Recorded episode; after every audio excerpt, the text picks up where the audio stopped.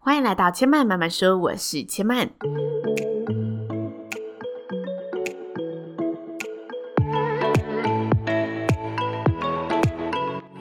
目前频道在 Apple Podcast、Spotify、KKBox 以及 Google Podcast 都听得到。喜欢的朋友，欢迎帮千嫚订阅并留言评论，让更多人可以认识千嫚慢慢说喽。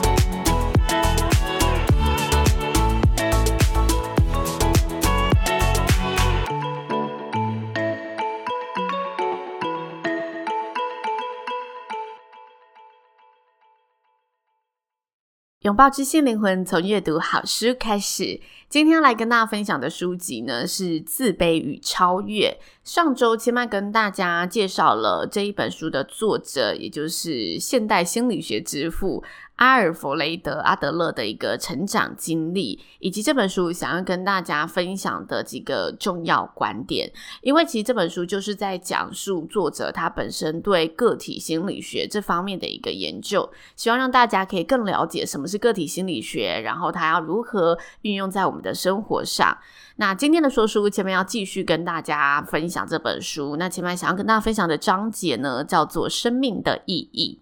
作者在章节的一开始就先抛出了一个问题，就是当我们问一个人生命的意义是什么时，人们通常呢难以在片刻间给予完整的一个定义和回答，甚至对于大多数的人而言，他们不会觉得生命的意义是什么该思考的问题，因此大部分的人都会用一些陈腔滥调的答案来回答这个问题，或者某部分的人会认为探讨这个问题根本是没有意义的。但奇妙的是，我们仔细的思考一下，当我们会想起我们为什么而活、生命的意义又是什么这类型的问题的时候，通常都是发生在我们遭遇挫折和低潮难关的时候。其实，人类的生活就是一个充满意义的国度。我们感受到的环境，从来不是环境纯粹的样子，而是我们带着过去的经验去认知的环境。也就是说，我们所定义的木头，我们所定义的石头，我们所定义的树木，我们所定义的花儿，其实都是人类生活经验里给予这些物品的定义。这些物品在其他的文明里面，并不一定是我们认知的木头、石头，或者我们认知的树木、花儿，它是另外的存在。也就是说呢，我们现在所体验到的现实，其实也不是现实本身，而是我们自己赋予现实的意义，而这份意义就是我们对现实的理解。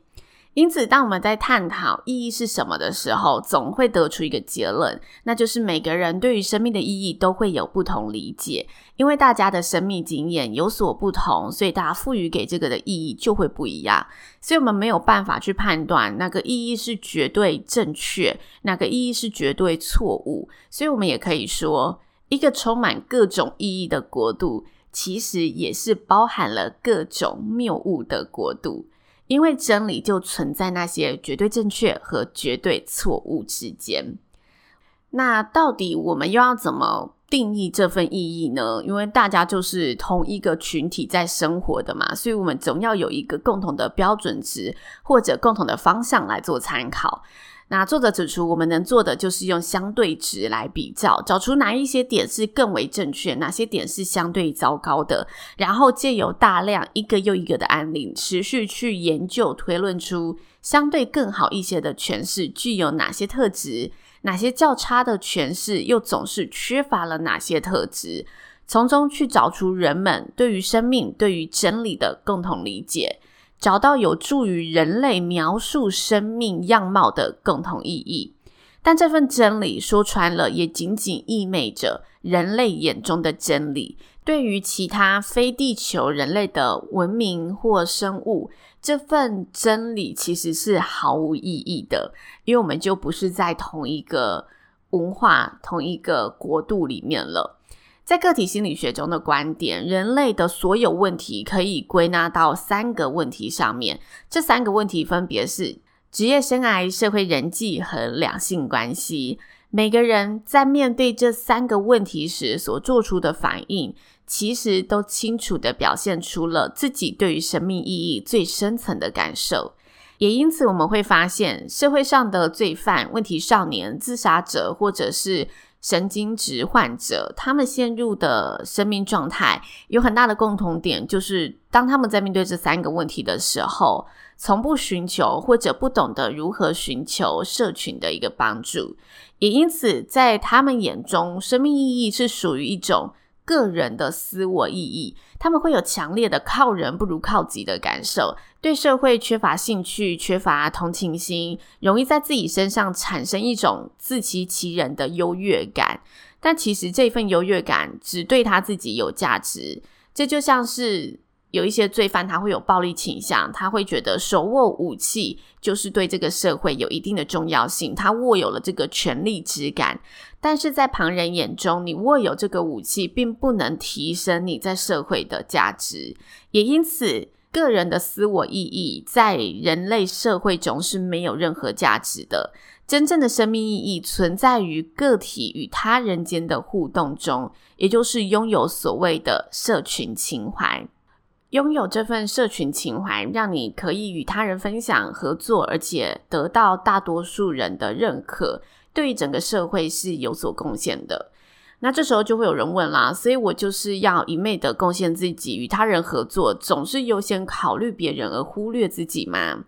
在个体心理学中，相信当你希望对别人有所贡献时，你的情感和行为都会以此为目标出发。这时候，你会往这个方向、这个目标去调整自己、充实自己，以达到有所贡献的成就。而这过程当中，你就会发展出自己的路，发展出所谓的社群情怀。你的各种能力也会因为要达成这个目标而有所的加强跟扩展。在书中的后面的章节，其实作者也提到了社群情怀，其实是从童年时期就开始形成的。因此，童年对人生的影响是相当大的。尤其是儿童，当他到了五岁的年纪时，他就已经形成了一套清楚而且经过自身统整的行为模式。他已经可以开始用自己的方式来应对他所面临到的问题和任务。在这个阶段里，就是个体心理学中所称的生命风格的养成。生命风格在生命最初的五年就已经奠定了一个基础方向。孩子透过自身的行为模式，从周围的环境中得到感悟，并且加以消化、处理、调整，慢慢形成个性，以及慢慢形成自己表达情感的方式和所有他应对生命事物的一个形式。也因此呢，童年时期的环境教育和记忆，对于往后的生命风格是相当重要的。但是这生命风格，但也有可能在日后被改变。但这份改变没那么简单。这份改变的前提是我们必须从童年时形成的错误态度中解脱出来。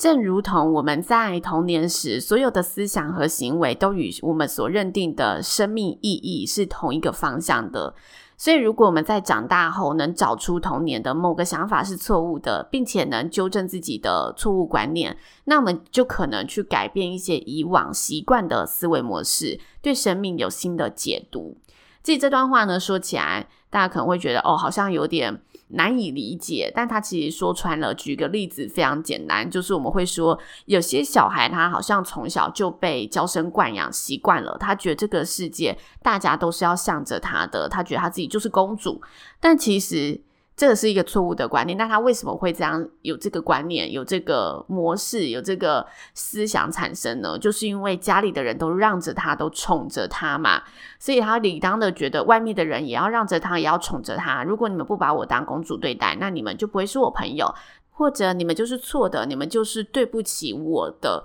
在他的观念里面，她是公主，是一个她的生命风格，她的生命意义，他觉得。他应该就是要这样子的存在这个社会上面，但其实。这个想法在普罗大众一般人的想法里面是一个非常错误、非常糟糕的思想，但因为他从小就被养成了这一个行为模式，他觉得怎么样大家都会让着我，大家都会围绕着我，所以让他产生了这个错误的思想。因此，你要在长大的时候纠正他，相对是有难度的，因为他已经习惯一路这样上来了。你要纠正他，就必须要让他走出来。知道他童年的这个理解是错误的，他才能去做自我行为的一个纠正和态度的一个修正。但是要修改一个人的习惯，并不是这么简单的一件事情，这么容易的一件事情。也因此，作者他其实在人生的后半段，还是很积极的投入教育的环节，希望能让更多的教育者、家长和心理学家更了解孩子在童年时期和成长过程中有可能形成的这一些影响他们生命风格的这一些细节、这一些理论，希望让大家更了解。童年时期，无论是记忆，无论是任何童年时期的行为教育，都有可能对他的人生产生莫大的一个影响。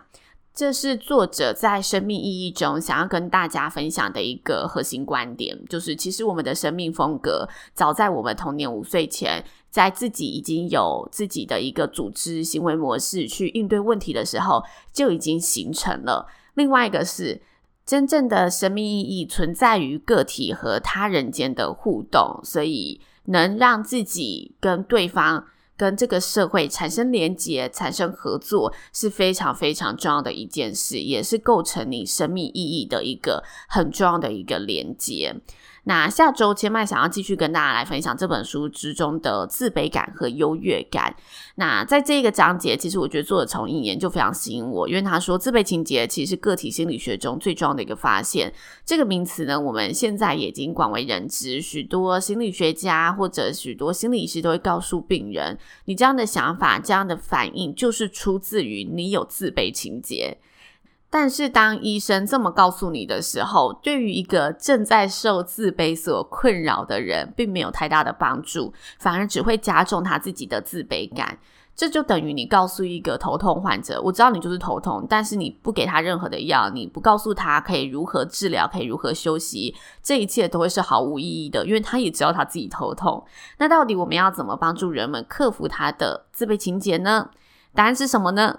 下周千麦就会继续的来跟大家分享自卑感和优越感的章节，跟大家分享这个答案喽。那以上就是千麦慢慢说今天的内容。如果大家听完有任何的想法心得，都欢迎呢可以到 Apple Podcast 上呢留言告诉千麦，或者到千麦的 IG 叫做知性生活家刘千麦，告诉千麦您的想法。那千麦慢慢说，目前在 Apple Podcast、Spotify、KKBox 以及 Google Podcast 都听得到。喜欢的朋友也欢迎呢在你现在收听的平台上帮千麦。按一下订阅键支持千曼喽，也可以将千曼的节目呢分享给身旁的好朋友，让身旁的朋友都有机会认识到千曼用心制作的节目。千曼慢慢说，今天就说到这里喽，也邀请大家下次再来听我说喽，拜拜。